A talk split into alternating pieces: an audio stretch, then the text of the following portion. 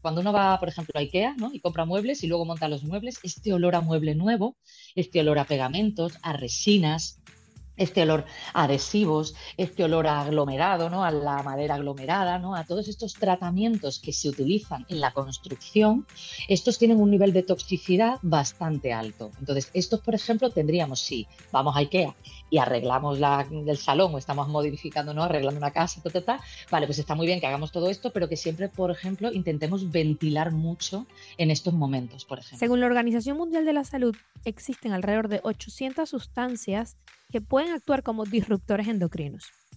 Si tenemos en cuenta que estas sustancias están presentes en cosas tan básicas como los productos de higiene y cosmética que usamos a diario, varias veces al día, la verdad es que luego podemos pensar que mm, la cantidad de sustancias a las que estamos expuestos pues es bastante abrumadora. Es lo que se llama el cóctel de tóxicos. Todo esto afecta a la salud hormonal y para nadie es un secreto que las hormonas regulan absolutamente todo y si somos mujeres más todavía. Por eso en este episodio con Marta León, que además es ingeniera química y está especializada en medicina y de salud hormonal femenina, vamos a hablar mucho sobre esto para identificar cuáles son esos tóxicos que tenemos eh, más cercanos y qué podemos hacer para minimizar poco a poco esa exposición que tenemos y ese riesgo. Que bueno, no se trata de abrumarnos, sino de ocuparnos y dentro de nuestras posibilidades pues hacer lo que podamos para vivir mejor nuestra salud hormonal.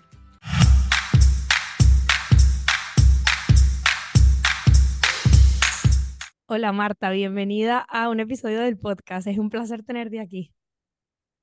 Pues muchísimas gracias, Analina, por la invitación y, bueno, y además por abordar un tema que, bueno, no voy a dar ninguna, ningún adelanto, pero va a ser muy interesante.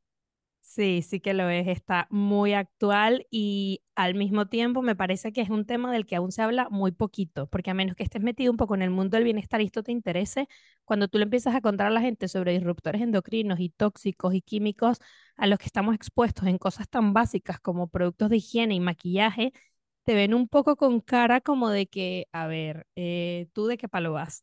Así que empecemos un poco hablando de esto, que además tú eres eh, de profesión ingeniera química y esto me encanta porque, a ver, si alguien conoce de químicos es una persona que estudió ingeniería química y aún así tú has decidido eh, pues abordar un poco el tema de cómo vives, ¿no? Dentro de tu estilo de vida, el uso de productos desde un punto de vista donde el, el tema tóxico esté como eh, mucho más concientizado y bueno, ya nos irás contando un poco qué cambios has hecho tú, pero a mí me llama mucho la atención que sea una ingeniera quien hable de esto, o sea, es que me encanta, así que empecemos por ahí. Mm. Pues mira, eh, yo efectivamente estudié ingeniería química y a mí este tema, eh, hace ya unos cuantos años, fue lo que más me impactó, pero de hecho incluso me impactó hasta antes, porque yo a veces he contado que... Mm, bueno, siendo pequeña en, la, televisión española, ¿no? Tenemos la, televisión española, la 1, ¿no? Y tenemos también la 2, ¿no? Luego, ahora ya hay un montón, tenemos muchísimos, bueno, tenemos Netflix, tenemos de todo. Pero yo recuerdo de pequeña, ¿no? A mí me encantaba ver documentales de la 2. La 2 se hizo súper famosa porque daba pues como muchos reportajes, muchos documentales de naturaleza, ¿no? Y yo recuerdo de pequeña ver un documental donde hablaban de los disruptores endocrinos. No les llamaban así exactamente, pero hablaban de que se habían encontrado en un lago de Canadá eh, truchas feminizadas, o sea, mucha cantidad de truchas que debido al efecto estrogénico que producían los vertidos de ciertas fábricas en sus aguas, habían hecho que cambiaran, o sea, que, que hubiera muchas más mujeres, o sea, bueno, mujeres, eh, no género femenino, en truchas, ¿no? Truchas hembras, que, que, truchas machos. Y a mí aquello me dejó como impactada, ¿no? O sea, el, el de pequeña, escuchar sobre contaminación y sobre qué este efecto podía tener la contaminación, no solamente que te mata, porque sí que sabíamos, ¿no? Pues que la contaminación te mata, etcétera, esto lo hemos sabido siempre desde hace muchísimas décadas, pero que podía alterar la función sexual o podía alterarnos a nivel, pues lo que decimos ahora, endocrino, todo lo que es esa función hormonal. Yo recuerdo de pequeña que para mí aquello fue como un wow. Entonces ese fue como el primer, digamos, el primer impacto, ¿no? Em, de que este tema existía. A partir de aquí, cuando yo empiezo a estudiar ingeniería química, claro, en ingeniería química estudiamos bioquímica, estudiamos, bueno, también todos los procesos, ¿no? Que se dan en la industria, y a mí me sorprendía que todo lo que tiene que ver con la parte de salud siempre se englobaba todo, pues claro, es verdad que ¿no? por la naturaleza de la carrera, no todo se englobaba siempre de los márgenes legales, ¿no? Y yo recuerdo que siempre era la que preguntaba en clase, ¿no? Como, vale, sí, estos son los márgenes legales, pero ¿se ha visto si los márgenes de salud, o se ha visto si, porque era algo que me interesaba, ¿no? Desde siempre. Y además era como un poco, ¿no? Siempre recuerdo de los compañeros de clase me decía, pero ¿para qué preguntas eso si eso no entra en el examen, ¿no? Es como eso, ¿para qué? Tú céntrate en que a partir de esta cantidad es legal y a partir de tal, y esto se puede verter y esto no, etcétera, etcétera, ¿no? Pero es como el pensar un más allá. En, en, este tiempo fue cuando conocí al doctor Nicolás Solea. El doctor Nicolás Solea es uno de los, de los médicos, es granadino.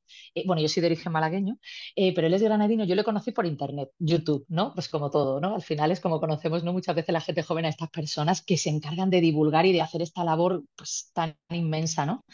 Entonces el doctor Nicolás Solea tiene, si buscáis en Google, tiene, bueno, en YouTube tiene infinitas charlas desde el año de yo que sé hasta recientes, em, donde habla y donde advierte precisamente de esto, ¿no? Del efecto que tenían los productos químicos antes, del efecto que tienen los de ahora, porque claro, no es lo mismo, pues si vamos a hablar de fertilizantes que ya están prohibidos, pero que todavía, por la persistencia que tienen, se han seguido encontrando en los tejidos adiposos, es decir, en la grasa de las mujeres granadinas, a pesar de que llevan 20 20, 25 años prohibidos. Fíjate, ¿eh? que a veces las prohibiciones no quiere decir que, vale, se prohíbe un producto y venga ya, fin del problema. No. A veces necesitamos generaciones, ¿no? Necesitamos muchos años para que el cuerpo elimine eso que absorbió. Y, entonces, claro, esto para mí fue como, un impacto, ¿no? Y fue de ahí que empecé a encaminar mi formación y mi curiosidad a todo lo que tiene que ver con el mundo de la salud y en concreto de la salud hormonal, que es un poco a lo que yo me dedico ahora, ¿no? Yo ahora me dedico a todo lo que tiene que ver con el impacto de la salud hormonal con nuestro entorno. Los disruptores endocrinos, evidentemente, es una parte importante, también lo es la alimentación, nuestros hábitos, ¿no? Etcétera.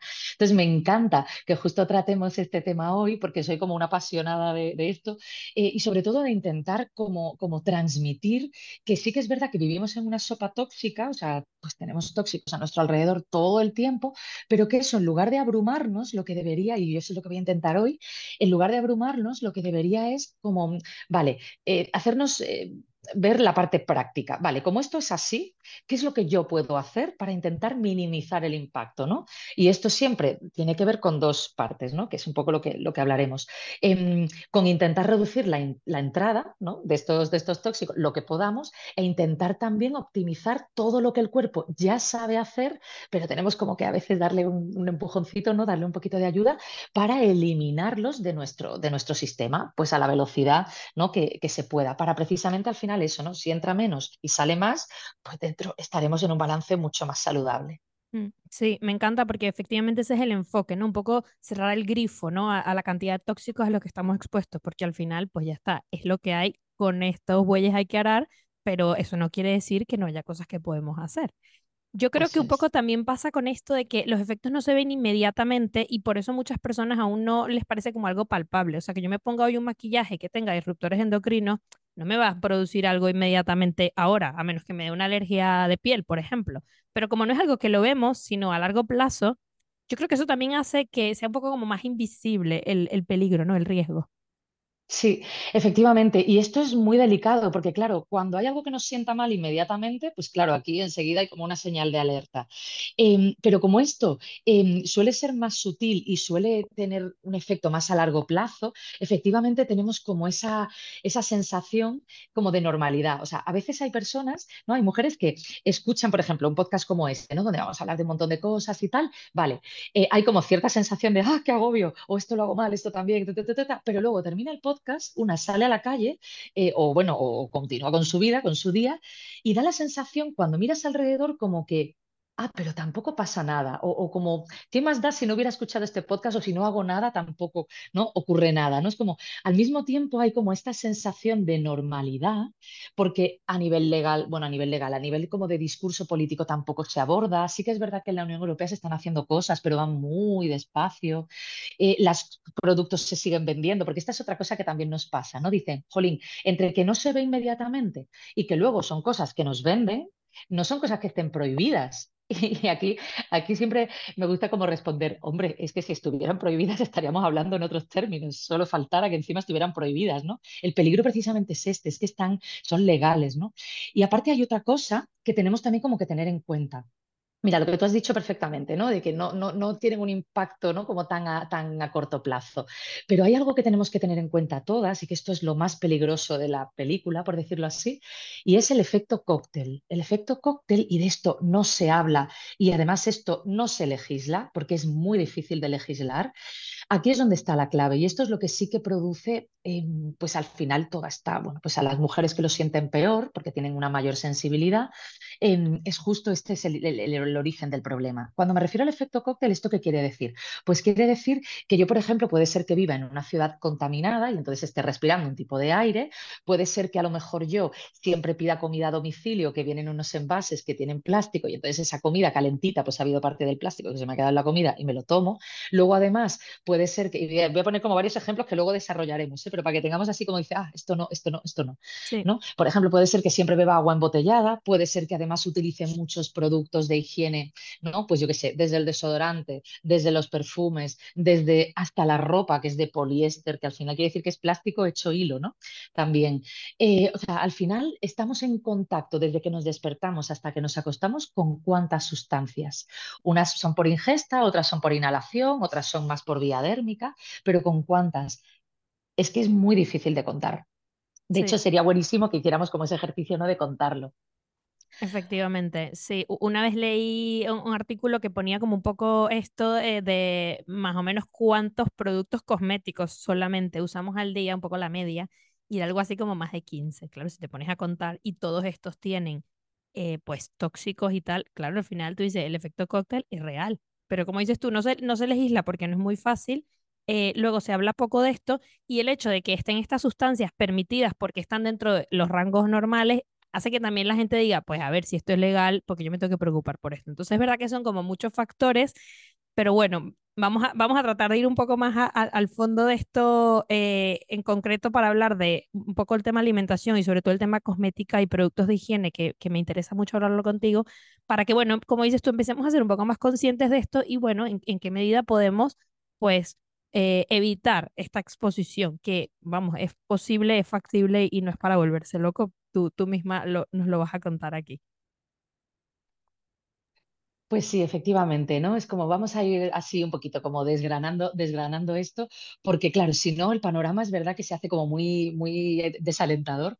Y justo la idea es eso, ¿no? Como que vayamos con alguna idea de cómo empezar a poner acción y, en nuestra vida y sobre todo que vayamos también con una idea muy clara de que uno es más que cero, y dos es más que cero, y tres es más que cero. O sea, no hace falta hacerlo todo perfecto, llevar una vida bio absolutamente, que si lo hacemos mejor todavía, pero no es necesario llegar al, otro, al otro extremo para empezar a encontrarnos mejor y sobre todo para empezar a permitir que el cuerpo trabaje en, en, las mejores condiciones, que al final es un poco lo que queremos, ¿no? Lo de intentar de todas estas sustancias. Fíjate, por ejemplo, tú mencionabas, ¿no? Normalmente los científicos lo que dicen es que eso, estamos en contacto de en torno a 15 productos ¿no? de cosmética eh, a lo largo del día, ¿no? Si contamos desde el desodorante, pasta de dientes, la colonia, el rímel, el no sé qué, bueno, ya si me hago el contouring como la Kim Kardashian, yeah. que me uso 200 productos, pues imagínate, ¿no? Más todavía. Todo depende un poco de cada una cómo se maquille, ¿no? Pero quiero decir, ahí es verdad que hay muchísimos productos con los que estamos en contacto vía dérmica, vía no más de, de, inhalación alimentaria, etcétera, todo lo que podamos reducir siempre va a sumar. Entonces, aquí hay, tenemos que aplicar la frase ¿no? de mejor hecho que perfecto. Mm. Efectivamente, efectivamente. Mira, quiero eh, entrar directamente en un tema que me parece que lo puede visibilizar un poco más. Y es que, bueno, dentro de la parte hormonal, que es al final tu especialidad, pues eh, las mujeres convivimos como con una serie de cosas a lo largo de la vida, pero hay una en concreto que a mí me parece que está, bueno, me parece, lo dicen mucho, pero es verdad que luego yo lo hablo con, con amigas y lo tienen muy normalizado, que es, por ejemplo, todo lo que tiene que ver con dolores menstruales, ¿no? Es como, bueno, esto forma parte del paquete, viene con esto. Y al final ya se sabe que todos estos disruptores endocrinos a la larga tienen eh, un efecto que, bueno, de alguna manera también enfatiza o, hace que sea peor este, este tipo de, de, de, síntomas, por llamarlo de alguna manera.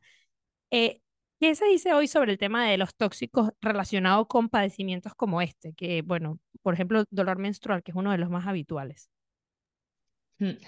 Pues mira, se dice muy poco, porque en realidad el tema del dolor menstrual se dice muy poco de todo, porque es como que, bueno, pues como hay, hay analgésicos y hay eh, píldora anticonceptiva como para poner, para resolverlo, pues entonces como ya tenemos solución, ¿para qué vamos a seguir hablando del tema, ¿no? Entonces, lo que sí que es verdad es que están ocurriendo cosas que no podemos, que no podemos ignorar. Lo primero, el tema del dolor menstrual, ¿no? Todos estas, toda esta normalización del dolor menstrual. Primero, cuando hay, cuando hay dolor menstrual tenemos que revisar qué es lo que está pasando. Puede ser que sea algo pues de, menos, de más leve a más grave, ¿no? Puede ser que estemos hablando de algo que tiene que ver con hábitos de vida, pues por ejemplo, con todos estos, estos, disruptores endocrinos que también hacen ¿no? en la inflamación, también hacen ¿no? en, en, incluso el propio, ¿no? la propia salud eh, menstrual, eh, pero a lo mejor... Eh, podemos ver que, quizás tiene que ver con un estilo de vida, bueno, pues como poco activo, con mucho estrés, con mucha inflamación ¿no? subyacente, o incluso puede ser que estemos hablando de algo como la endometriosis, que cada vez está, cada vez se está diagnosticando más, pero sigue siendo pues, eh, una enfermedad que se diagnostica con una media de siete años de, de retraso. Entonces, claro, quiero decir, pasar siete años hasta que te diagnostican un, de media, ¿eh? esto luego cada una tiene su historia, pero eh, pasar siete años con dolor menstrual y que, y que, hasta que te terminan diciendo ¿no? que tienes endometriosis es como... De la aparición de la endometriosis y los disruptores endocrinos no tenemos prácticamente nada, pero esto sería también interesante a valorar, porque todo lo que tiene que ver con problemas hormonales, los disruptores endocrinos vienen a empeorar el cuadro. O sea, siempre, podríamos decir que siempre han podido tener algo que ver una de las, como lo que decíamos, ¿no? Al principio de lo de la feminización de las truchas, ¿no? Es como, pues claro que tiene que ver, ¿no? Al final esta sopa, ¿no? En la que, en la que vivimos. Con respecto al dolor menstrual, Además, otro factor importante es que eh, vivimos en ambientes con niveles de vitamina D muy bajos. Y la vitamina D, que es la vitamina del sol, y parece como que aquí no tiene mucho que ver, ¿no? Porque hablamos de la vitamina D. Una de las cosas que se ha observado y que hay estudios, ¿no? Que ya están mostrando evidencia, es que cuando tenemos, eh, cuando vivimos en entornos, por ejemplo, con bisfenol A, que es uno de los eh, tóxicos así como más conocidos, de los tóxicos cotidianos más conocidos, que lo tenemos en todas partes, porque es el retardante de llama más famoso del mundo, es el que hace que la silla en la que estamos sentadas ahora mismo, pues si le cae un cigarrillo o le cae una cerilla o le cae algo, no prenda, no se prenda fuego absolutamente, ¿no? Esto que cuando tú se te cae algo en el sofá y se hace un agujerito de, de, quemado, pero no sale ardiendo todo el sofá, ¿no? Bueno, pues eso es gracias a que está impregnado de bisfenol A, de mm. productos derivados, ¿no? Eh, o, por ejemplo, bueno, lo tenemos en todo, prácticamente todos los plásticos, ¿no? Todos los envoltorios de latas, envoltorios de, ¿no? Entonces, claro, se ha visto que este, esta sustancia puede generar, o sea, puede de alguna manera alterar nuestros niveles de vitamina D, o sea, puede alterar la, la Sí, efectivamente, ¿no? Se están observando que en entornos donde hay mucho, mucho, mucha presencia ¿no? de bisfenol A, incluso sérica, pues también tenemos eh, niveles de vitamina D baja. Y cuando la vitamina D, cuando la vitamina D está baja, si la vitamina D, que le llamamos vitamina, pero en realidad es una hormona, está baja, esto, claro, pues tiene una componente hormonal y entre ellas también el tema del dolor menstrual. Yo una de las cosas que digo siempre en la consulta es que las chicas que tienen vitaminas D baja eh, es difícil que resuelvan su dolor menstrual. Primero necesitamos subir la vitamina D. Mientras la vitamina D esté baja, y esto pecamos casi todas, mientras la vitamina D esté baja, eh, el dolor menstrual estará presente. Cuando sube, no quiere decir que ya desaparezca el dolor, pero es como ya hemos hecho el primero de los pasos para que empiece, empecemos ese camino, ¿no? Eh, porque el dolor menstrual se puede aminorar y el dolor menstrual, o sea, no es normal y, y, no tiene por qué, por qué ser así, ¿no? Si estamos hablando de una endometriosis, pues tendríamos que ver, ¿no? Cómo resolver esto, pero si no estamos hablando de una endometriosis, por supuesto que se puede resolver. Claro, los disruptores endocrinos, si son inflamatorios y están robándonos también, ¿no? Esta vitamina D y otras cosas, ¿no? Porque se ha visto que alteran, ¿no? En el, eh, el, el, líquido folicular, incluso pueden incluso disminuir la hormona antimuleriana, que por eso se habla de que, de que bueno, causan problemas de fertilidad, hasta con el tema de los disruptores en nuestro entorno ¿no? y, con esta toxicidad a la que estamos expuestas, se habla cada vez más de un adelanto de la pubertad, de esta primera menstruación. Si pensamos en la primera menstruación de nuestras abuelas, de nuestras bisabuelas, igual no lo sabemos porque no es como tenemos que ir a registros, porque eh, quiere decir, a veces esto las abuelas no nos lo cuentan o si tienes la oportunidad de preguntarle a tu abuela, preguntarle a qué edad le llegó la regla, si se acuerda, eh, porque es interesante ver que dos generaciones después está adelantándose la edad de menstruación, de primera menstruación menstruación. Entonces, bueno, esto como mínimo nos debería hacernos plantear que el entorno tóxico en el que vivimos ahora, que es diferente del que, llevaba, del que vivían antes pues, nuestras antepasadas, está influenciando, por supuesto, en, dolor menstrual, pero en muchas más cosas ¿no? de nuestra salud hormonal. Mm, sí, sí, a ver, efectivamente, no solamente el dolor menstrual, pero claro, como es algo como tan básico y como mm, es justo que es que se pasa por alto, o sea que mm, el apunte que has hecho me parece fenomenal porque has linkeado el tema de la vitamina D, que también es otro gran tema para hablar mucho y de hecho he hecho algún episodio en el podcast porque es lo mismo, ¿no? No va de tomarse el suplemento y se acabó, pero bueno, como algo tan sencillo se pudiera mejorar con simplemente pues controlar ciertas cosas, ¿no? Como por ejemplo los niveles de vitamina D y luego la exposición a, los tóxicos. Quiero, quiero hacer aquí como un, un inciso para que si nos puedes definir de la manera como más sencilla qué es un disruptor endocrino, porque claro, ya muchas personas empezaron a decir, vale, y esto está en el aire, ¿cómo lo, lo localizo? ¿Cómo se llama en mi champú? O sea, para ver un poco eh, más en concreto y que ya incluso puedan después de este, de este episodio ir a su a, sus eh, estantes donde tienen los productos de, de, cosmética y empezar a ver un poco etiquetas y, y qué, qué me estoy poniendo yo en la piel. Hmm. Pues mira, un disruptor endocrino es una sustancia, ¿no? Como decíamos, em, bueno, son muchas sustancias, porque no es que sea una, son muchas sustancias, pero bueno, que sobre todo, lo, como, como mencionábamos al principio, que tienen un, un, efecto en nuestra salud hormonal. Es decir, son sustancias que cuando entran en nuestro sistema, por su forma molecular y por sus características, digamos como que engañan al cuerpo, esto lo pongo muy entre comillas, porque el cuerpo no es que se le engañe, pero bueno, como que engañan al cuerpo y se hacen pasar por hormonas, ¿no? Entonces, se hacen pasar por hormonas y a veces, em, o a veces no se hacen pasar por hormonas, pero lo que hacen es que bloquean el equilibrio hormonal. A mí me gusta eh, hablar del cuerpo y de todas las millones ¿no? de, reacciones químicas que suceden que hacen que ahora mismo estemos vivas y que estemos aquí, em, como, una, como una sinfonía, ¿no? Imaginémonos, imaginémonos una sinfonía, ¿no? Donde hay, bueno, pues muchísimos instrumentos, pues aquí está el páncreas trabajando, el hígado trabajando, nuestros ovarios trabajando, el cerebro llevando la orquesta. Bueno, aquí es como imaginaros, ¿no? Muchísimos sistemas, muchísimos instrumentos. Vale, pues es como si de repente entrara alguien con un silbato, ¿no? Estamos escuchando la primera, la primavera de Vivaldi y entonces entra alguien con un silbato, ¿no? Entonces es como, vale, puede ser que eso despiste a algunos músicos y entonces dejen de tocar, o puede ser que algunos se equivoquen de melodía porque, claro, el del silbato está como fastidiando. Pues esto es algo así como lo que hace el disruptor endocrino. No es que sea una hormona, porque eso quiere decir que es un músico, entonces músico no es, pero, pero lo que hace en el cuerpo es sobre todo como, como despistar o como alterar el propio funcionamiento natural, ¿no? Entonces esto puede ocurrir, o sea, puede ser, puede manifestarse de una manera como menos grave, como tú bien decías, pues más a nivel dérmico, pues por ejemplo que veamos alguna alergia o que haya un estado inflamatorio em, que no terminamos de resolver, esta famosa inflamación de bajo grado de la que ahora hablamos mucho, o que haya algo mucho más grave, porque por supuesto esto va a depender siempre de la naturaleza del tóxico, es decir, de cómo de fuerte se silbe, ¿no? Y al mismo tiempo también de, la sensibilidad de la mujer, ¿no? De la sensibilidad nuestra, o sea, de cómo de, se despisten los músicos, ¿no? De, cómo de, concentrados o no concentrados no estén. Entonces, claro, em, podría, podría ocurrir aquí, pues eso, desde algo, desde algún problema dérmico, que no es tampoco tan grave, a, pues yo que sé, un cáncer hormonodependiente o la consecución de, pues eso, de que esto vaya a peor, ¿no? De, a nivel de, pues eso, no más cancerígeno, etcétera. Entonces, claro, aquí como hemos dicho, el primero de las, la primera de las cosas que tenemos que ver es que no, es, no son lo mismos todos los disruptores, por ejemplo.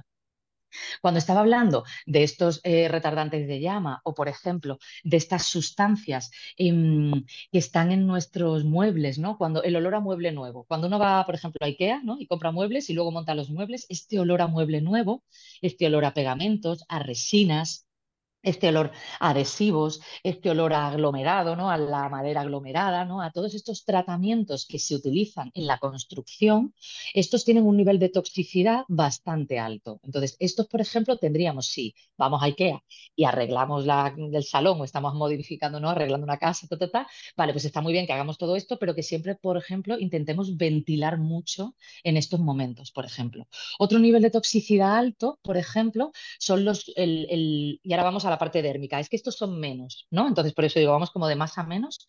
Em, porque aquí es donde están, pues eso, como decíamos, resinas epoxi, es que no hace falta que nos sepamos tampoco los nombres porque son a veces como muy complicados, pero pues resinas epoxi, o tenemos, ¿no? Como decíamos, formaldehídos o incluso bencenos, ¿no? O sea, como estas sustancias que sí que tienen como un efecto pues eso, más, más potente y, y- y que incluso, pues si somos muy sensibles, estoy pensando sobre todo en chicas, ¿no? Con sensibilidad química múltiple, lo pasan realmente mal, o sea, se enferman, ¿no? Notan que, se enferman. Em, entonces, por ejemplo, todo lo que son las tapicerías, el olor a tapicería, el olor a- a tanto tapicería de un salón como puede ser tapicería del coche, ¿no? El olor a coche nuevo. El otro día, por ejemplo, en un episodio de, mi podcast privado, ¿no? que va con, con la, lo mando siempre con la newsletter, em, justo hablaba de lo tóxico que es el olor a coche nuevo. El olor a coche nuevo, ¿no? Eh, que es algo como que no pensamos mucho. De hecho, venden perfume de olor a coche nuevo, ¿no? Como ambientador a coche nuevo. Hay gente que le encanta ese olor, está maravilloso, que nos encante, pero es como mm, regular. Bueno, pues el olor a coche nuevo, por ejemplo, libera partículas de benceno, libera partículas de entonces, si estamos en un entorno así, claro, ¿qué pasa con el coche? Que siempre es un espacio cerrado en el que es difícil que haya ventilación, ¿no? Entonces aquí tenemos como que intentar abrir las ventanas, bueno, que yo hago así, pero que ya es con un botón, ¿eh? Esto hace muchos años que no, que no hay, que hacer así con la manivela, pero bueno, para que nos entendamos. Em, Necesitamos de muchísima ventilación para que los ambientes en los que están esos tóxicos, digamos, liberando partículas al aire, pues sea un poquito menos. O sea, todo lo que sea ventilar en, estos, en este sentido, bueno, todo lo que sea ventilar en casas, fantástico, ¿no? Mm, Pero es que en general, si pensamos también en disruptores endocrinos, es que a veces se nos olvida pensar que hay a veces más tóxicos dentro de casa que fuera de casa, porque pensamos que, ay, es que vivo fuera Vivo en Madrid, en Barcelona, en Milán, en París, en donde sea, en Sevilla, yo que sé, en donde sea, y son ciudades pues que más o menos están contaminadas y que hay una serie de, ¿no? de... Pero claro, al final las ciudades, el aire libre tiene también su propia manera de limpiar, ¿no? Incluso aunque vivamos en una ciudad no como, eh, como más, más contaminado, más grande. Pero claro, en las casas no tenemos, o sea, si no abrimos lo suficiente, no hay recirculación de aire. Entonces, las concentraciones de estas sustancias, sobre todo cuando estamos hablando de un piso nuevo, de muebles nuevos, de una casa recién pintada, por ejemplo, ¿no? Las pinturas, igual, ¿no? También. Bueno, pues todo esto, como es exposición vía aérea y la exposición vía aérea entra directamente, ¿no? Pues aquí tendríamos como que entra directamente y va pues al cerebro y empieza pues ya en sangre a disolverse rápido, etcétera. Esto deberíamos como siempre tenerlo muy, muy presente e intentar em, reducirlo lo que podamos. Y luego tenemos ¿no? lo que hemos dicho como la exposición biodérmica. Bueno, luego hablaremos de alimentación, pero la exposición biodérmica. Aquí, por ejemplo, es muy importante que empecemos a hacer pequeños cambios. Em, por ejemplo, que intentemos buscar sustancias, bueno, que intentemos buscar cosas lo más natural posible. Mm, Esto por supuesto. Es decir, no va a ser lo mismo una crema que tiene muchísimos derivados del petróleo que una crema que es un poquito más natural, que está hecha, pues yo qué sé, ¿no? Con un poquito de aceites esenciales o que lleva un poquito de, yo qué sé, de, pues, pues alguna emulsión, pero que viene con un aceite base o, más trabajada con plantas, etcétera, ¿no? Entonces, aquí sería importante, por ejemplo, que intentemos ver que todo lo que son los parabenes, todo lo que son los efetalatos, eh, todo lo que son aldehídos, ¿no? Intentar como eliminar. Cuando digo parabenes, pues a veces lo vemos como metilparaben, propilparaben, ¿no? Este tipo de, de sustancias. Em, yo, por ejemplo, hay una, una página que, que os recomiendo a todas que se llama INCI, I-N-C-I, esta la buscáis en Google y os, la os sale, está en inglés, pero está muy bien. INCI Decoder, sea, es como INCI, I-N-C-I y luego Decoder, que es como decodificador en inglés. Entonces, esta, esta, esta página es verdad que está en inglés, pero si uno pone un ingrediente está fenomenal para buscar cosas así con palabras muy largos que no, porque claro, ¿qué pasa? Que a veces en las en los INSI, ¿no? que digamos son la- la- la- el listado de ingredientes, en este listado de ingredientes vemos como toda la fórmula química y claro, esa fórmula puede ser pues, de un derivado del petróleo, pero también puede ser de un, bueno, pues yo que sé, puede tener un derivado natural que es como bastante mucho más saludable, ¿no? Claro, nosotros nos vemos la molécula así grandota y a no ser que sepamos un poquito del tema, pues todo nos parece como horrible, ¿no? Entonces es interesante, no que sepamos de memoria cosas, pero por ejemplo, si hay un producto que me gusta mucho, un desodorante que me gusta mucho, una pasta de dientes que me gusta mucho, que vaya buscando un poquito, ¿no? A lo mejor los ingredientes para que así eh, me quede, tenga idea de cómo, em, bueno, pues de cómo, cómo, cómo es saludable o no, ¿no? Es, es, por ejemplo, esta marca. Dentro de que todo es legal y dentro dentro de que estamos hablando de que son pequeñas partes, ¿no? Em, precisamente, ¿no? Por eso. Pero claro, el efecto cóctel, como decíamos antes, no se, no se valora. Entonces, aquí, por eso es importante que en general en ese efecto cóctel intentemos siempre reducir un poquito todas las, mm, todos los productos. Además, esa, esa página está muy bien porque te ayuda como a filtrar esto más rápido, porque efectivamente, igual si no te interesa el tema, no te vas a poner a investigar de ingrediente por ingrediente, pero este tipo de cosas ayudan. Mm, luego mucha gente tiene, tiene dudas de, vale, pero ¿qué marca uso? ¿Esta marca es buena? ¿Esta marca no? Estas páginas ayudan mucho. Y luego también es verdad que cada vez más en las tiendas y en las webs tienen ya todo como clasificado como cosmética natural. Eso también ayuda porque ya son marcas que están certificadas y no tienes tú que inventarte mucho, sino simplemente pues mirar ahí mirar ahí y escoger la que más te guste, pero de como de esa categoría, ¿no? Que ya viene con ese filtro hecho. Mm, sí, y de hecho yo creo que también, porque claro, podemos hacer, podemos estar súper voluntarios, así decir, lo voy a cambiar todo de mi casa, ¿no? Y voy a intentar hacer una casa como cero disrupción endocrina, o bueno, cero, no sé si será posible, pero lo mínimo, ¿vale? Esto es maravilloso, pero también podemos empezar poquito a poco, porque si no todo nos abruma y a veces, claro, uno piensa, lo primero que piensa es como, ya, ya, pero es que estas cosas son caras y entre una de esto, esto, otro, esto, otro, todo lo natural al final me cuesta una pasta. Hombre, claro, es que es mucho más difícil, ¿no? Sacar esto de, de la destilación de una planta que del petróleo que aquello, ¿no? Es como si son residuos, ¿no? Es como todo lo que se saca del petróleo es sobre todo para fabricar combustibles y los restos, porque es que, bueno, todo lo que son las reacciones em, desde que sale el crudo, ¿no? De la tierra hasta que llega, pues, por ejemplo, ¿no? A la gasolina del coche, hay un montón de reacciones químicas en las cuales hay un montón de residuos que la industria farmacéutica desde los años, bueno, ¿qué te digo? Desde los 70, desde los 60, ha sabido reaprovechar cada vez más. Entonces, quiero decir, desde los bolis que tenemos, desde, sea, hay plástico por todas partes y todo suele venir de, derivados del petróleo, que a la industria petrolífera, pues como le sobraba, encontró maneras de poder reutilizarlo y poder venderlo, ¿no? Y entonces sacar más provecho todavía. Y es barato. Y es baratísimo, exactamente. Entonces, claro, es verdad que, claro, cuando nos ponemos a comparar precios, pues aquí tenemos. Entonces, vamos a empezar como por lo más básico. Yo siempre digo, empecemos por lo más básico, con lo, por lo que más impacto puede tener. Es decir, todo lo que tenga que ver con el contacto de las mucosas sería por donde yo empezaría. Es decir, contacto de las mucosas, ¿qué quiere decir? Todas estas partes húmedas que son, que, son capaces de entrar fácilmente al interior, ¿no? Em, la vía dérmica es importante, pero también todo lo que, todo lo que entre, o sea, pero lo que entre, digamos, es más importante. Por ejemplo, la pasta de dientes yo creo que es de las cosas que primero tendríamos que revisar.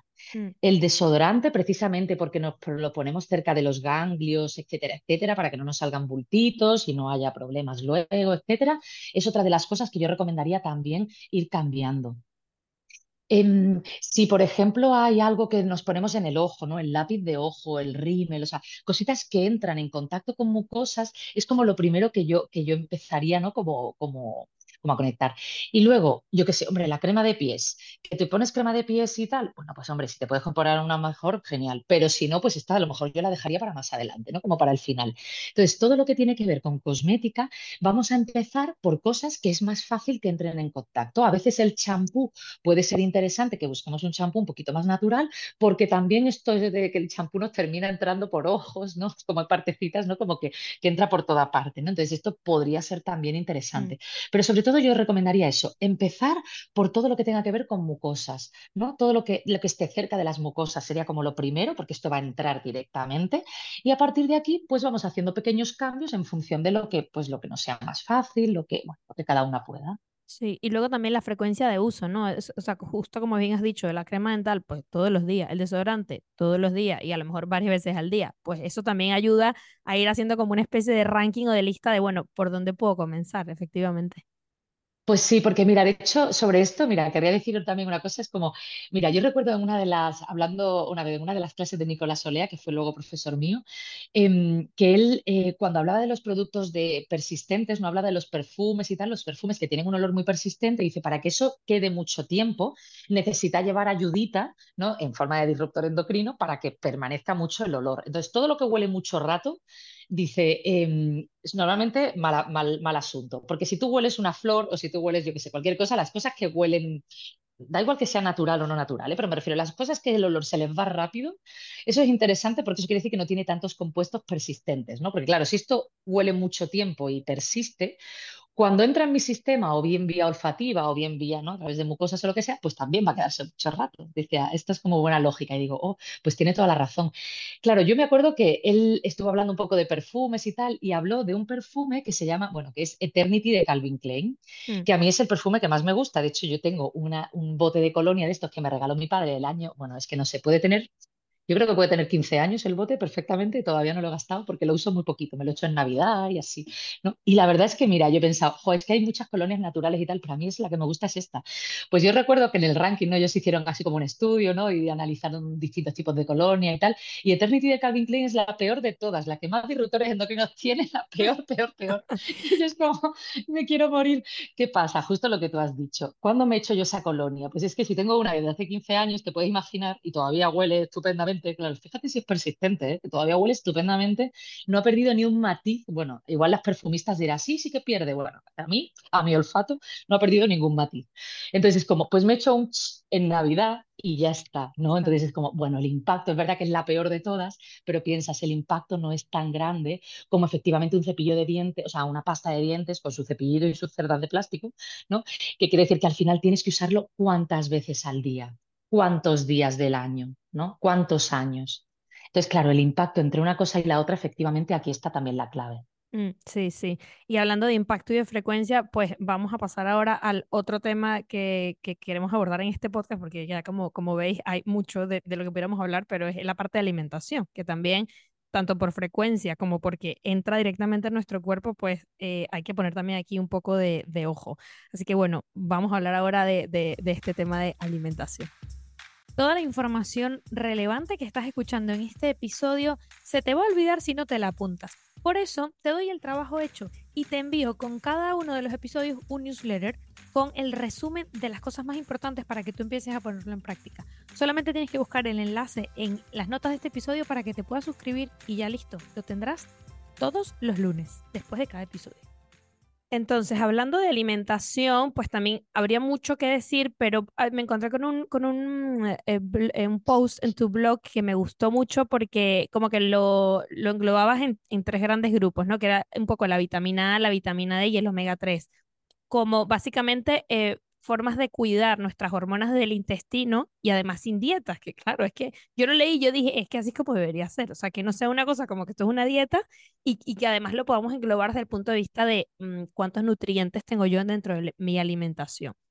Y eso también lo vamos a derivar a de qué manera podemos evitar pues los tóxicos también en la alimentación. Entonces, bueno, cuéntanos un poco a qué te refieres con esto. Pues mira, em, fíjate, la vitamina A, la vitamina D y el omega 3 son tres sustancias que les gusta vivir en ambientes grasos. Eh, tanto la vitamina A como la vitamina D son dos vitaminas que les llamamos, ¿no? En el mundo químico les llamamos liposolubles, es decir, que ellas donde realmente se encuentran bien y donde realmente pueden trabajar es en todo lo que son las grasitas, ¿no? El omega 3 que te voy a contar es un ácido graso, o sea, es una grasa pura, o sea, es como esta, es grasa, grasa. ¿no? Entonces, fíjate, que estas tres sean importantes para nuestras hormonas y que además estas tres sean grasas, esto es algo muy clave ahora enlazándolo con el tema de los disruptores endocrinos, porque a lo mejor la- las oyentes, ¿no? que nos, nos escucha al otro lado dirá, bueno, ¿y ahora esto qué tiene que ver con lo que estamos hablando? Pues tiene mucho que ver, porque todo lo que es em, disruptor endocrino, hemos dicho que es este, ¿no? esta persona que entra con el silbato mientras estamos escuchando la orquesta, vale, resulta que le encanta que se encuentra mucho más cómodo y mucho más a gusto en los ambientes grasos. Es más, si todos cogiéramos, que esto no lo vamos a hacer, ¿eh? pero imaginaros, si todos cogiéramos un trocito de nuestra molla, ¿no? de la grasita que tenemos así como en el cinturón abdominal, que todos, hasta la modelo más delgada, cuando se sienta, tiene un poquito de pliegue, todo el mundo. Entonces, si nosotros nos sentáramos y en este plieguecito cogiéramos un pellizquito, no un trocito, y lo analizáramos en el laboratorio, este, esta grasa, te digo esta, pero puede ser la de las o sea, cualquier grasa del cuerpo, ¿eh? digo esta porque es la más, eh, la, así la que vemos siempre. Em, si la analizáramos en el laboratorio, aquí encontraríamos muchos disruptores endocrinos, muchos tóxicos. ¿Por qué? Porque como los tóxicos tienen afinidad por las grasas, el cuerpo, esto es así, esto es una afinidad química, esto, esto hace que el cuerpo utilice esa afinidad para encapsular a un tóxico y mandarlo a un lugar donde no va a molestar. Es mucho mejor que nosotros tengamos los tóxicos en los depósitos de grasa a que los tengamos circulando por el sistema, luego yendo al hígado, luego yendo al ovario, luego yendo al cerebro, luego yendo a donde no tienen que ir. ¿no? Entonces, ¿qué es lo que hace el cuerpo de manera natural? Pues a través de las grasas coge estos tóxicos, los encapsula y los guarda.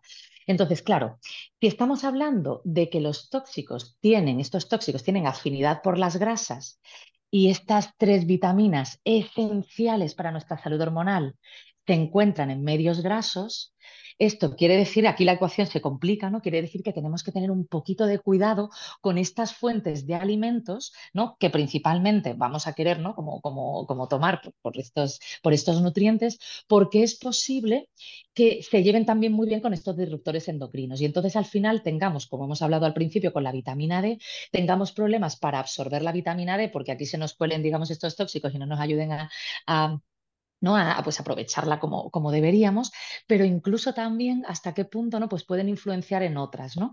Entonces, em, aquí es muy importante puesto que cuando hablamos de alimentación, el 100% de los alimentos van a entrar en nuestro sistema, o sea, cuando hablamos de alimentación estamos hablando de entrada, antes diferenciábamos, ¿no? De productos dérmicos, ¿no? De los que, vale, lo ideal es que, claro, todo va a entrar, ¿no? Pero claro, no es lo mismo entrar por vía dérmica que entrar por las mucosas. No va a ser lo mismo un labial o un cepillo de dientes, ¿no? Que yo al final me lo voy a terminar comiendo, em, o sea, un cepillo, una pasta de dientes o así, que por ejemplo, pues yo que es una crema para pies, ¿no? A no ser que tenga una, una heridita o algo así, entonces, ¿no? Eh, claro, cuando hablamos de alimentación, todo, todo, todo, ¿no? El 100% va a entrar en el sistema. Entonces, una de las cosas que se ha establecido es que aproximadamente el 85% de los tóxicos o de la toxicidad de disruptores endocrinos entra a través de la comida. Entra a través de la comida o bien desde los alimentos que han sido expuestos a fertilizantes, etcétera, etcétera, todas estas cosas que ya sabemos, em, o los propios envases de los alimentos. Entonces yo aquí sí que haría luego un poquito de diferenciación. Pero yéndonos a estos tres nutrientes, ¿no? Para no hablar todo en, dosis negativas, sino así como intercalando un poco, ¿no? Yéndonos a estos tres nutrientes, la vitamina A, la vitamina D y el omega 3. La vitamina A la encontramos en todos los alimentos de color anaranjado y es importantísima para nuestra salud tiroidea. Nuestra salud tiroidea está sufriendo muchísimo con todo este impacto medioambiental ¿no? en el que nos encontramos. De hecho, em, hay, incluso em, médicos que están diciendo que, los problemas tiroideos estamos ahora mismo pues, frente a uno de los, de las, bueno, pues de los problemas hormonales más comunes ¿no? en la sociedad española. Eh, la hormona tiroidea se establece que está entre el quinto y el sexto medicamento más vendido de España. O sea, quiero decir que, wow, ¿no? O sea, que sí que hay, incluso se habla de una epidemia de hipotiroidismo. Bueno, lo que sí que sabemos es que los disruptores endocrinos afectan radicalmente, o sea, pero, pero inciden de manera masiva en nuestra salud tiroidea. Entonces, la vitamina A es uno de los nutrientes que necesita nuestra tiroides para vivir. También necesita yodo, también necesita ¿no? el yodo del, pescado, que también es rico en omega 3, pero vitamina A es una de las vitaminas que nunca se habla ¿no? de que necesita nuestra tiroides y es importantísima. Entonces, todo lo que sean alimentos de color anaranjado, el huevo ¿no? y con su yema, si es ecológico, pues muchísimo mejor, porque ya sabemos que esa gallina ha vivido un poquito mejor, ha comido más rico, le ha dado un poquitín el sol, entonces tendrá además de vitamina A un poquito de vitamina D y de otras cosas. ¿no? El huevo también tiene eh, omega 3, entonces subir la cantidad de huevos, que todas en general comemos muy pocos. Siempre es interesante, no tenemos que tenerle miedo al huevo, podemos tomar incluso un huevo al día y no hay ningún problema, ¿no? Porque no es que nos suba el colesterol el huevo, no sube el colesterol otras cosas, ¿no? Entonces, bueno, los huevos serían como, ¿no? Si son ecológicos, además mejor. Yo aquí siempre recomiendo que estos de los cambios que podemos hacer que no son tan caros mm. y que siempre es un poquito más, es cierto, ¿eh? Pero bueno, es como de los cambios que podemos hacer que más, más, más, más, más vamos a notar, porque estamos tomando algo con vitamina, con vitamina D y con omega 3 en su propia estructura. ¿no? Luego, la vitamina D, como decíamos, sobre todo, sobre todo, donde mejor la podemos recibir es en un ambiente de sol, en un ambiente de luz. Y, y el estar al aire libre aparte de porque hace que salgamos fuera y que no estemos en la toxicidad de los interiores, ¿no? Que hemos dicho de tapicerías, pinturas, resinas, ¿no? Este tipo de cosas, productos de limpieza, que bueno, eso es otro tema también. Eh, bueno, pues el estar fuera, si además lo hacemos en un ambiente de luz, va a ayudar a que nosotras fabriquemos vitamina D, que es importantísima porque en el mundo en el que vivimos ya sabemos que tenemos otro hándicap más, no solamente que trabajemos siempre dentro de los sitios y no nos da mucho, eh, sobre todo en invierno, ¿no? En, en el hemisferio norte, no nos da mucho el sol, pero es que además tenemos sustancias que nos roban esa vitamina D. Entonces, más razón todavía para salir más al exterior ¿no? y poder tomar un poquito de, sol. Y luego el omega 3 es importantísimo porque además de ser un nutriente antiinflamatorio, es una grasa estructural, que digo yo. Es decir, que forma parte de todas las estructuras, de todas las membranas celulares, de todas las células del cuerpo. Entre ellas la necesitamos para fabricar hormonas. Necesitamos, ¿no? Para fabricar hormonas necesitamos, fijaros, ¿no? Una de las cosas que no, que no nos han contado nunca es que nosotras para fabricar hormonas, toda la cadena metabólica, ¿no? Digamos, necesita de grasas. Si no hay grasas suficientes, en mujeres muy delgaditas lo vemos. Mujeres muy delgaditas tienen problemas hormonales y pueden tener incluso eh, problemas a la hora de, menstruar, ¿no? Pueden tener amenorrea hipotalámica por falta de, ¿no? Una, eso, eso, quiere decir, que es un palabra como muy raro, quiere decir que como hay tan poca energía, tan pocas grasas, que las grasas en el fondo son como energía encapsulada, ¿no? Eh, la comunicación cerebro-ovario es que no hay electricidad para poder llevarla bien, ¿no? No hay, no hay energía suficiente para poder llevarla bien.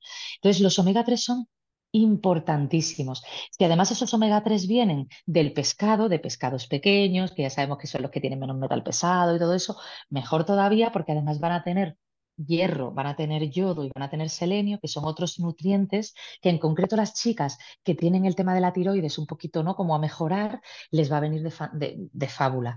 Entonces, intentar incluir estos tres nutrientes es importante, pero si además buscamos que estos tres nutrientes, que además se encuentran en grasas, puedan ser, pues si son ecológicos mejor y si no al menos, ¿no? Como en la estrategia del pescado, ¿no? Que sean, pues eso, pequeñitos y tal, para que haya menos, menos tóxicos, eh, muchísimo mejor. Mm, sí, quería que, que, mencionaras con la vitamina D, que me gusta que hayas hablado del sol, porque eh, por ahí va la cosa, o sea, es, es el, la mejor fuente, pero bueno, eh, también a nivel de alimentación, eh, hay algunos alimentos que eh, ayudan mucho con la vitamina D. Sí, pero fíjate, con respecto a la vitamina D, nosotras tenemos la capacidad de fabricar vitamina D cuando nuestra piel, ¿no? Cuando los receptores de vitamina D, ¿no? O cuando estos, ¿no? Estos, eh, estos que se, estas parte bueno, estas células que se activan, ¿no? Cuando nos da el sol en la piel. Em, tenemos capacidad de fabricar el 80% más o menos ¿no? de vitamina D a través de la luz del sol y el otro 20% a través de la alimentación. Entonces, los alimentos sí son importantes, pero no son lo más importante. Lo más importante es el ambiente de luz, porque cuando nosotros tomamos el sol, y claro, cuando hablo de sol, pues me refiero a sol sin protección solar, porque claro, si me pongo un protector solar, pues en el fondo lo que estoy poniendo es un protector solar, que bueno, con más o menos disruptores endocrinos también, pero yeah. lo que estoy haciendo es poner una película, digamos, ¿no? Que, que impide que yo pueda producir vitamina D. Ahora bien, yo cuando digo esto, la gente piensa, bueno, pero es que claro, estar en Sevilla a 45 grados a las 3 de la tarde tomando el sol, hombre, es que esto tampoco, evidentemente, o sea, aquí tenemos que ser como muy, pues eso, muy listas, ¿no? Esto ya lo somos todas, es como ser muy listas y decir, vale, ¿en qué momento del día puedo tomar el sol sin protección, sin hacerme daño?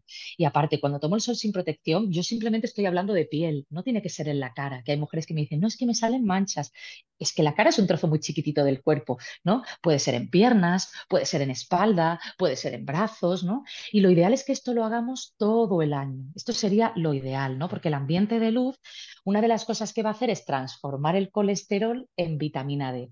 Esto de transformar el colesterol en vitamina D es muy interesante porque aparte de que nos ayuda a bajar el colesterol, nos ayuda también pues eso a transformarla en una hormona que luego pues va a tener efecto en nuestra salud hormonal, en nuestra fertilidad, en nuestra transición al climaterio.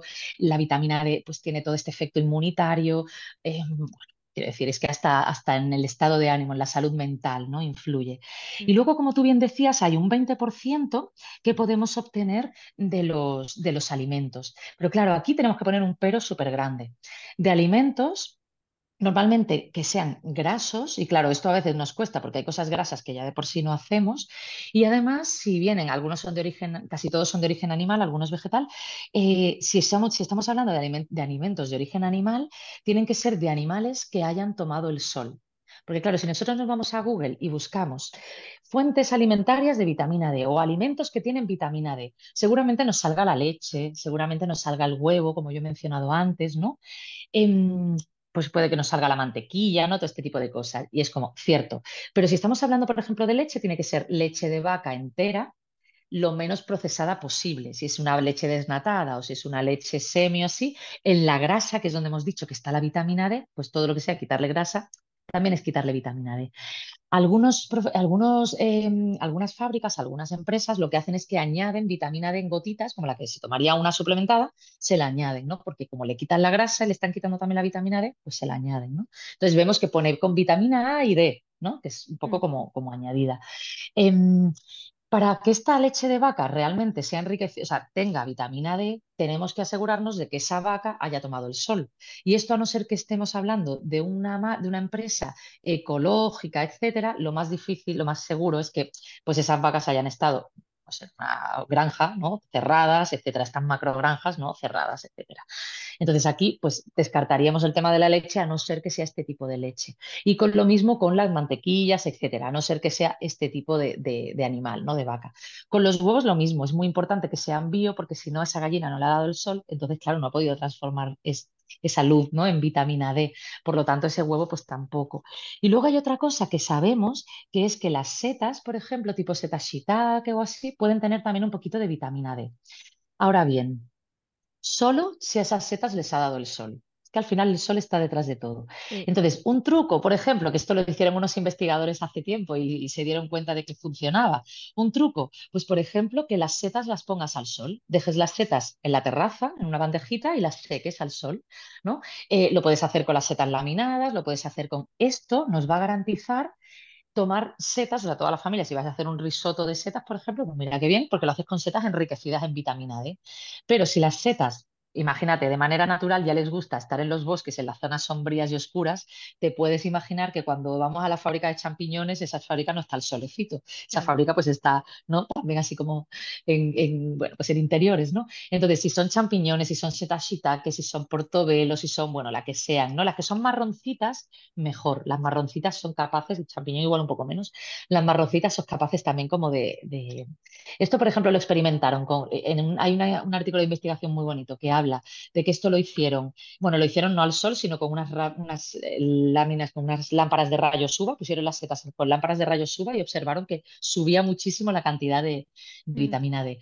Y esto lo hicieron con unas setas que son las setas oyster, estas, que son así como, que son así como muy bonitas, y con las setas shiitake, ¿sabes? Con estas que son así de origen japonés, bueno, que ahora las hacen también en España. Entonces, con estas sabemos que funcionan súper bien, pero yo me atrevería a decir que con todas las de color marrón, porque mm. esta coloración hace también que ellas ¿no? pues puedan hacer este, este, puedan metabolizarlo de esta manera. Así que mira, esto por ejemplo podría ser un truco más lo del ambiente de luz. Sí, pues muy bien. Me, gusta que has como ido matizando de, a ver, esto hasta qué punto es factible de que puedas efectivamente sacar vitamina D de un producto lácteo o de etcétera. Porque al final es que, sí, efectivamente, lo importante es que nos dé el sol. Pero quería preguntarte de alimentación porque generalmente muchas personas pueden pensar, no, yo como alimentos con vitamina D y ya está, eh, lo demás del sol pues ya veremos, o la otra parte, que es la que te iba a preguntar, vale, se supone que tengo que tener buena carga de vitamina A, de vitamina D y de omega 3. Pues yo me compro los suplementos, me los tomo y se acabó. ¿Esto es suficiente? Pues mira, esto, eh, los suplementos tenemos que pensar que se llaman suplementos porque ayudan a suplementar un estilo de vida que ya debe ir un poquito acorde con esto. Esto podría ser una, forma muy lógica de pensar, ¿no? pues me falta esto, me lo tomo en pastilla y ya está. Pero claro, ¿esto qué pasa? Que forma parte de un tipo de pensamiento muy humano, ¿no? Eh, y nosotros los humanos nos creemos más listos que la naturaleza y nos creemos más listos que nada, o sea, sabemos un montón. Entonces, como sabemos un montón, pues nosotros lo que la naturaleza se ha tardado millones de años en hacer, nosotros en un laboratorio, pim, pam, pum, lo mm. tenemos hecho. Entonces, hombre, sí que es verdad que yo qué sé, ¿no? Que hemos ido avanzando muchísimo, que sabemos muchísimo, ¿no? De, química, de bioquímica, los laboratorios, ¿no? Hay gente muy lista creando formulaciones cada vez, ¿no? Más fáciles de absorber y con, que, que se parecen un poquito más a la farma fisiológica, ¿no? En la que la naturaleza trae esa molécula.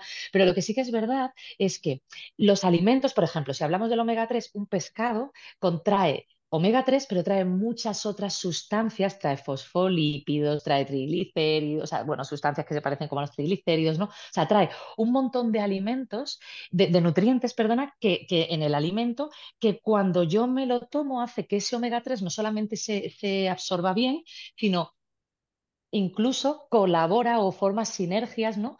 con este, pues para, pues ¿no? para trabajar en esta parte del metabolismo o a nivel estructural por aquí, o como decíamos, ¿no? en el caso del pescado es que además también trae yodo y depende de cómo sea el pescado, también trae un poquito de selenio que va bien a la tiroides, entonces no solo me trae el omega 3, sino que me trae todo. O sea, los alimentos en el fondo son como multivitamínicos porque traen el nutriente que estamos buscando, ¿no? Cuando vamos a buscar fuentes de vitamina A o fuentes de vitamina D, ¿no? Pero traen muchísimas otras cosas que sabemos, hoy en día sabemos, que hacen sinergias con, bueno, pues con, el, con el nutriente en concreto que nos interesa. Entonces, yo aquí lo que recomendaría es, vale, si queremos tomar un suplemento, esto puede ser buena idea porque a veces nos ayuda, pues eso, ¿no? Como decíamos, a suplementar esto que me falta, pero eso no quiere decir que no siga implicándome en todo lo que tiene que ver con, con, esas fuentes naturales de ese alimento. O sea, por ejemplo, las personas, yo la consulta, ¿no? Una cosa que cuando hablamos de omega 3, quienes toman omega 3 tienen que seguir tomando pescado para poder absorber también y para que ese omega 3 funcione mucho mejor, para ayudar a que ese omega 3 trabaje bien. Que estamos suplementándonos con vitamina D porque nos ha salido bajísima en la analítica y nuestra doctora nos la ha recomendado, eso no quiere decir que yo ahora pueda vivir en una cueva y en la oscuridad total vampírica, ¿no? Tendría que salir fuera, tendría que tomar el sol porque porque cuando mi piel, cuando en mi piel ¿no? le da el sol, no solamente fabricamos vitamina D, también fabricamos transportadores de vitamina D, que son los que van a llevar, pues como si fueran un coche privado, ¿no? Eh, a esa vitamina D a los lugares donde se necesita, pues al cerebro si se necesita, al intestino, microbiota si se necesita, a donde haga falta, ¿no? Y esto todavía, nosotros, por ejemplo, a nivel de transportadores de vitamina D, hay ciertas sustancias que no hemos sabido todavía sintetizar en el laboratorio. Entonces, no va a ser igual, ¿no? Una cosa que la otra. Es como una no nos exime de todo lo que tiene que ver con hábitos de vida saludables, etcétera. Mm, efectivamente, sí, sí, vamos, que lo has explicado estupendamente, al cual el suplemento es para ayudarte a, pero no para eh, quitarte tu parte de lo que tienes que hacer justamente con la alimentación. Y luego otro, otro mm, mito que me gusta cada vez que hablan de esto es el tema de las grasas, porque todavía hay como un miedo eterno a uy, mm, me voy a pasar de cantidad de aceite de oliva, uy, que el aguacate entero no me lo voy a comer. A ver, ojalá tuviéramos este miedo con el azúcar, mm, pero mira cuánto necesita nuestro cuerpo la grasa, es que es esencial hasta para temas hormonales. Totalmente. Es que em, sin grasa no podemos vivir y de hecho la grasa es, cada vez están saliendo artículos interesantes, ¿no? Eh, donde la mencionan más y donde efectivamente no se la está poniendo como, como prioridad. Lo que pasa es que todavía, como venimos de esta forma de pensar muy de los 70, ¿no? Em, en la que la grasa estaba absolutamente demonizada, se puso de moda todo lo light, ¿no? Mm. Em, y, de hecho todo era, pues eso, es como mucho mejor eh, comerte pues una galletita, un poquito de pan, un poquito de no, y, todo quitar la grasa y todo quitar el, ¿no? Es como la industria del azúcar, que bueno, esto ya lo sabemos, pero la industria del azúcar ahí como que hizo, hizo mucho para contribuir a esta demonización de las grasas, se nos ha quedado todavía como en el imaginario colectivo esta cosa de que las grasas engordan, de que las grasas no son buenas, de que las grasas no suben el colesterol, de que las grasas, grasas, grasas. Y hablamos de las grasas así como un ente en general, cuando aquí tenemos como que ir diferenciando, ¿no? Porque las grasas son importantes para vivir, las que no son importantes para vivir son, y que son las que nos engordan además, son todas estas grasas hidrogenadas, hidrogenadas de manera artificial, son estas grasas transformadas, estas grasas que utiliza, que utiliza la industria pastelera, que utiliza la industria de los productos eh, procesados, ¿no? Eh, esta grasa de la bollería, ¿no? Todo este tipo de grasas, claro que engordan. Es que, claro, la grasa que hay en un croissant no es lo mismo que la grasa que hay en un aguacate. Entonces, la grasa que hay en un aguacate, para empezar, como no ha sido transformada, es una grasa ¿no? que viene directamente del árbol a mi plato, por decirlo así, mi cuerpo la reconoce, o sea, la naturaleza tiene como un lenguaje, ¿no? Antes hablábamos de esa sinfonía, tiene como un lenguaje que entiende. Entonces, si yo le doy a mi cuerpo cosas que no entiende, lo que hace normalmente es guardarlas, pues como si fuera un tóxico, en el tejido adiposo. ¿No? Como decíamos que hace con los disruptores, ¿no? Entonces, las va guardando, yo digo, la guarda para luego, la guarda para luego, la guarda para luego, y ahí voy guardando todo, y claro, esto va, el, almacén cada vez se va haciendo más grande, ¿no? Pero claro, si esto lo hacemos con pescados, lo hacemos con aguacate, con aceite de oliva, con una carne de buena calidad, con la grasa de los huevos, con, o sea, todo, si, si hiciéramos una alimentación 100% natural, sin procesados, que esto yo sé que es difícil, pero imaginémonos, es muy difícil que una persona que hace dieta 100% natural esté eh, gorda. Es muy difícil. o sea, 100% natural quiere decir, pues cuando quitamos toda la bollería, cuando tú abres la nevera y no tienes ningún snack porque todo lo que tienes que hacer es prácticamente cocinar, o sea, es como abres la nevera y tienes hojas, tienes como mucho fruta, que bueno, venga, pues para comer así, ¿no? Entonces, si incluimos estos alimentos grasos en nuestra dieta, primero lo que vamos a hacer es saciarnos mucho más. Entonces, si nos saciamos más, también vamos a comer menos. Entonces, como vamos a comer menos porque vamos a estar más saciadas, pues esto a la larga, claro que va a influir en nuestra salud, en nuestro peso, ¿no? Pero lo que tú decías, ¿no? Las grasas son importantes porque las propias grasas se necesitan como materia prima para fabricar hormonas y porque además las mujeres, por algo tenemos un porcentaje mayor de grasa, todas, hasta la más delgada, ¿no? Mm. Tenemos un porcentaje mayor de grasa que los hombres porque nosotras necesitamos grasas para que nuestros ciclos menstruales fluctúen, para que nuestras, eh, para tener unos buenos embarazos, una buena fertilidad, un buen paso al climaterio. Lo que pasa es que tenemos eso, ¿no? Como que revisar un poquito cómo es nuestra alimentación e intentar llevarla, pues como hemos dicho antes, mejor hecho que perfecto, pero lo más natural posible. Sí, sí. Pues muy bien. Y ahora que has hablado de que eh, todo esto de, complementar también esta alimentación natural, ¿no? Con, de, decir, bueno, una persona que come así igual eh, no, no, no llega a engordar, ¿no? Y luego también, ¿qué otros hábitos incluirías aquí dentro de, de estos que hemos hablado que están un poco en paralelo, ¿no? Eh, a, esto que hemos dicho de la alimentación, eh, por ejemplo, la hidratación, el movimiento, el descanso, el sueño, o sea, los mencionas mm. mucho en tu web, pero bueno, que también por hacer un poco el apunte de que, a ver, no son cosas aisladas, esto forma parte de este, eh, este concepto integral, ¿no? De, de nuestro cuerpo. Hmm.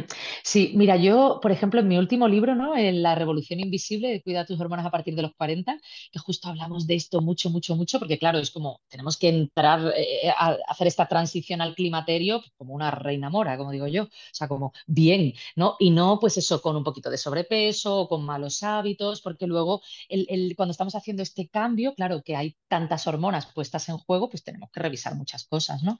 Entonces, por ejemplo, el tema del descanso es importantísimo porque sabemos que el descanso tiene que ver con todo lo que implica el ecosistema de la melatonina y la, y la melatonina es esta hormona del relax, esta hormona que, que, ayuda em, a regenerar nuestras células, que ayuda a que nuestro sistema inmune se ponga, ¿no? haga como este chequeo y quite lo que no tiene que estar por ahí para que estemos sanas. Em, es, tremendamente, o sea, es una, molécula que, tiene mucho que ver con la longevidad. O sea, las personas que duermen peor, a pesar de que, aparte de que engordan más, ¿no? Normalmente cuando hay problemas digestivos o cuando hay problemas de sobrepeso, siempre, yo siempre pregunto cómo dormimos y casi siempre se duerme mal, ¿no? Es que la melatonina influye no solamente en el peso, sino también incluso en la longevidad, en nuestra salud a largo plazo. Entonces, el dormir es, es importante, es importante para la hidratación de la piel y para todo. Pero como tú decías también, pues el agua es importante, ¿no? Todo lo que tenga que ver con hidratación celular y no la que nos venden, que bueno, que también, pero la hidratación interna, ¿no? ¿Cómo hidratas el útero? ¿Cómo hidratas el corazón? ¿Cómo hidratas tus ovarios? Solamente lo podemos hacer a través del agua y la alimentación, ¿no? Entonces aquí es importante, ¿no? Que cuidemos, em, que cuidemos, ¿no? Lo que entra, ¿no? Que veamos suficiente agua. El movimiento es súper importante porque el movimiento lo que va a hacer es transportar todos esos nutrientes y transportar, movilizar agua, movilizar, ¿no? Movilizar todo lo que, lo que se necesita a la células y al mismo tiempo llevarse de las células lo que no se necesita. ¿no? Cuando optimizamos la irrigación sanguínea, cuando facilitamos la circulación en nuestro cuerpo y el movimiento facilita la circulación, eh, lo que estamos haciendo no solamente es trabajar a nivel de metabolismo para tema de pérdida de peso, etcétera, sino que también estamos ayudando a nuestra microbiota y estamos ayudando a que los nutrientes lleguen a destino más rápidamente. Es como si de repente, pues en lugar de ir en un tren de cercanía, fuéramos en un ave. O sea, es como las cosas llegan muchísimo más rápido al cuerpo, ¿no? Y además una de las cosas que se está viendo últimamente y que, más em, artículos de investigación están saliendo, que más evidencia está viendo sobre este tema, es la implicación del movimiento ¿no? y del fortalecimiento físico en caso de las mujeres, ¿no? de nuestros músculos, em, en, la, parte metabólica, digamos, en, todo lo que tiene que ver con la pérdida de peso, pero también con la salud ósea, etcétera. O sea, se ha visto que cuando más músculo hay, menos resistencia a la insulina hay, menos sobrepeso hay. O sea, otra cosa es lo que diga la báscula, porque claro, el músculo también pesa, ¿no? Pero a nivel metabólico, a nivel de gestión de nuestro azúcar, de gestión de los nutrientes y de cosas que me engordan, no me engordan, cuando yo trabajo mi musculatura, los músculos consumen glucosa, los músculos también regulan nuestros niveles de azúcar. Entonces, si por ejemplo hay aquí alguien ¿no? con resistencia a la insulina o con prediabetes o, con diabetes, trabajar la parte muscular, o sea, hacer, o sea, moverse, ¿no? practicar ejercicio físico y además si puede ser de fuerza mejor, es importantísimo para su longevidad y, el su futuro. Mm. Bueno, pues está clarísimo cómo esto se conecta además con todo lo que hemos venido hablando en, el episodio.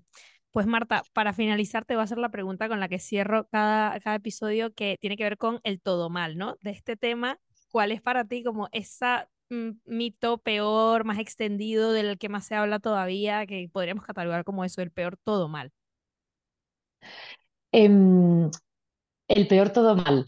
Pues mira, por ejemplo, em, el pensar Mira, yo por ejemplo te diría, este mito o esta cosa que cuando hablamos de disruptores endocrinos, por linkarlo un poco con el principio, em, el pensar, por ejemplo, claro, cuando hemos escuchado este de que vivimos en una sopa tóxica y que, bueno, podemos hacer cosas, pero parece como que igualmente van a seguir entrando sustancias, en pensar, bueno, pues de algo hay que morirse, ya para qué me voy a preocupar, si total esto va a seguir, va a ir a peor y total al final estamos rodeados de cosas y tal. Entonces, como cuando llegamos a ese pensamiento, digo, no, aquí lo estamos haciendo todo mal, ¿no? Eh, intentar, por ejemplo, pensar que uno es más que cero, que dos es más que cero y que el poquito que podamos hacer ya va a suponer un cambio impresionante, de verdad, en nuestro cuerpo y en todo lo que nuestro cuerpo hace, sin que nosotros le prestemos atención, porque nuestro cuerpo lo que quiere es mantenernos con vida y mantenernos bien, pues ya eso es fantástico. Así que nada de pensar esto de, bueno, es que como de algo hay que morirse, pues total, como todo está fatal, pues todo mal. No, no, no, no, no. Muy bien, me gusta, estoy de acuerdo con esa y creo que aplica para muchísimas cosas. Totalmente. Bueno, Marta, muchísimas gracias. No me queda más que agradecerte y nada, yo creo que vamos a, volver a hablar en algún momento otra vez porque, bueno, es que hay tantísimo de que hablar que como, ya pudiste ver, hay muchos temas que nos han quedado eh, por ahí en el tintero en este episodio. Claro que sí, pues cuando queráis. Muchas gracias. Muchísimas gracias y espero que hayáis disfrutado de este episodio. Chao. Chao. Antes de que te vayas, quiero decirte dos cosas. La primera, que todas las notas y menciones de este episodio las tienes en todomalpodcast.com. La segunda, que si aún no estás suscrito al canal de YouTube, pues déjame decirte que todo mal, porque al darle clic al botón de suscribirte y a la campanita recibirás siempre una notificación cuando haya episodio nuevo. Y bueno, ya que estamos aquí, una tercera, que si te ha gustado mucho este episodio o si crees que hay alguna pregunta que me he dejado por fuera, déjala en los comentarios y me aseguraré de que le llegue a nuestro invitado para que te responda. Una vez más, muchas gracias por estar aquí y nos vemos pronto en un próximo episodio.